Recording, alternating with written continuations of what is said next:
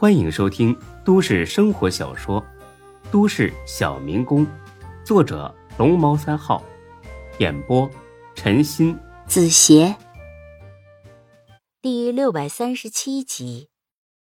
点头称赞的同时呢，孙志似乎也明白了唐谦在这里约见自己的用意。老唐，你，我想你已经猜到了。是的，我想让你全权负责这项工程。虽然早有心理准备，但孙志还是很吃惊。这可是个耗资巨大的大工程啊，可不是盖几间小茅屋，盖的不好，顶多拆了重来那么简单。自己毫无这方面经验，根本不适合做负责人，这太儿戏了。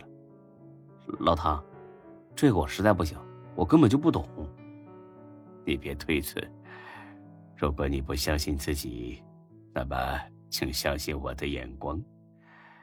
这件事我已经谋划好几年了，之所以一直没有实施，就是因为没有找到一个合适的负责人。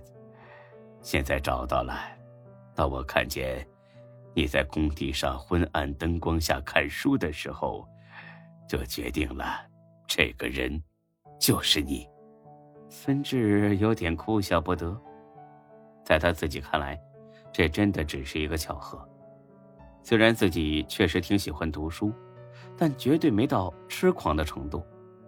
我这，小孙呐，请相信我，我不但要任命你为这项工程的总负责人，而且等图书馆建成之后，我还会任命你为第一任终身馆长。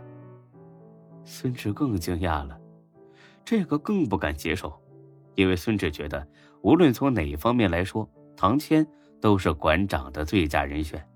老老唐，你听我说，不不不，我还是那句话，如果你不相信自己，那就请相信我的眼光，时间会证明我的选择是对的。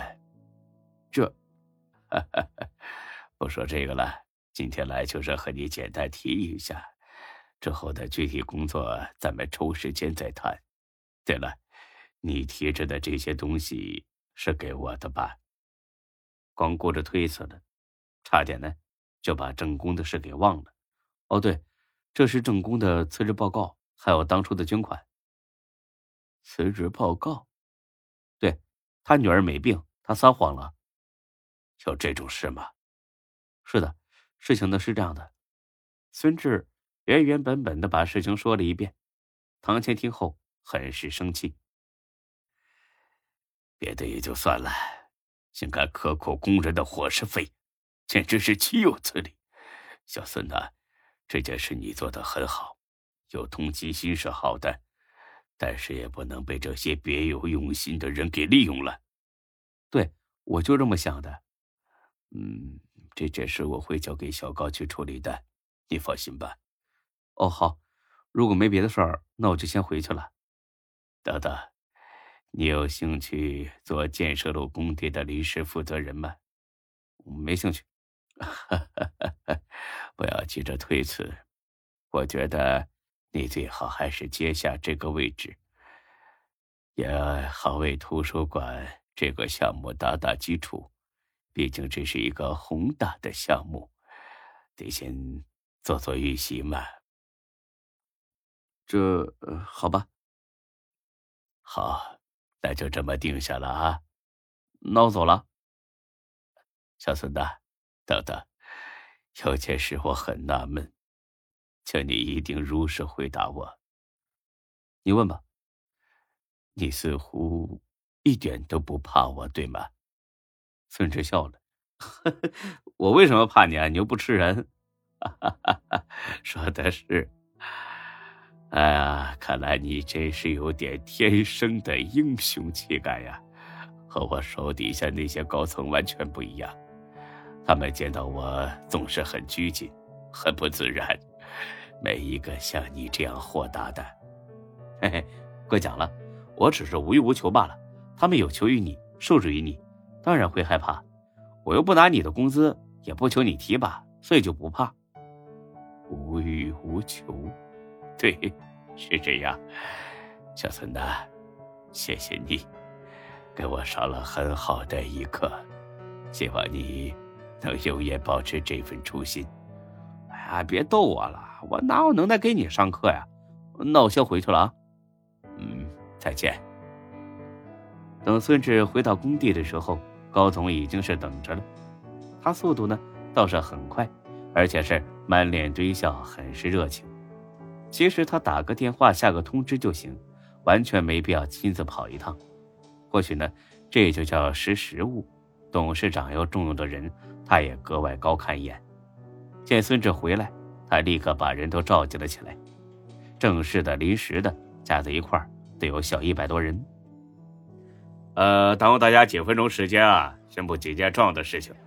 呃，第一呢，经查明，郑大海，呃，有些人可能不熟悉这个名字啊，也就是郑工，他肆意克扣工人伙食费，暗中倒卖工地物资，生活作风有问题，编造女儿得病的谎言骗取捐款，种种做法严重违反了集团的相关规定，经领导研究决定，先予以开除。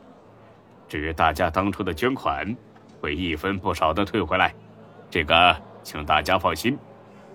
人群立马炸开锅了，全是叫好的，没一个惋惜的。也就是正宫早就很识趣的卷着铺盖卷走了，不然这会儿都可能被堵住挨一顿打。混到这个份上，也算是白活了这么大年纪。孙志很淡定，瞟了不远处的魏西山，只见这小子两眼放光，一脸的期待。孙志懂得他在想什么。郑孙子倒下了，也该轮到他当工地总负责人了吧？呵呵，做你的白日梦去吧！而且还得赶紧做，因为啊，就这十几秒的时间了。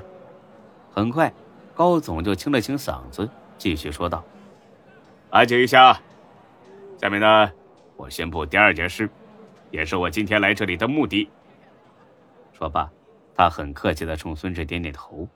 其用意不言而喻，呃，这高总的心理活动呢，大致可以这样理解：啊，孙老弟，本来这种小事不用我亲自来的，但是我给你面子，所以来了，我够意思吧？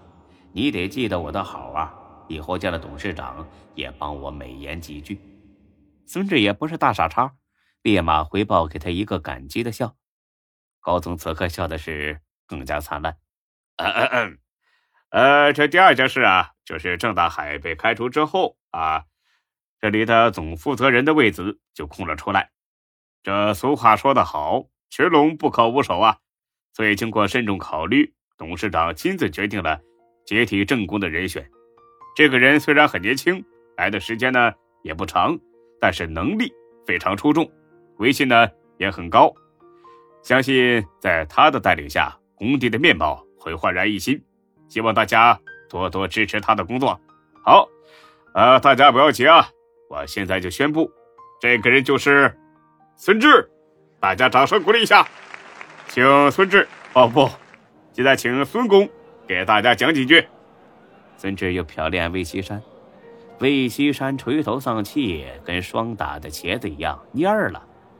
魏西山的心中一定在想：早知如此，何必当初吧。不过，除了魏西山之外，所有的人几乎都很高兴。这倒不是因为他们跟孙志很熟，也不是因为认可了孙志很有能力，纯粹是因为孙志来了之后，通过自己的努力提高了他们的伙食。这就叫什么？得民心者得天下。孙志很是客气，很接地气的爬到一堆石板上。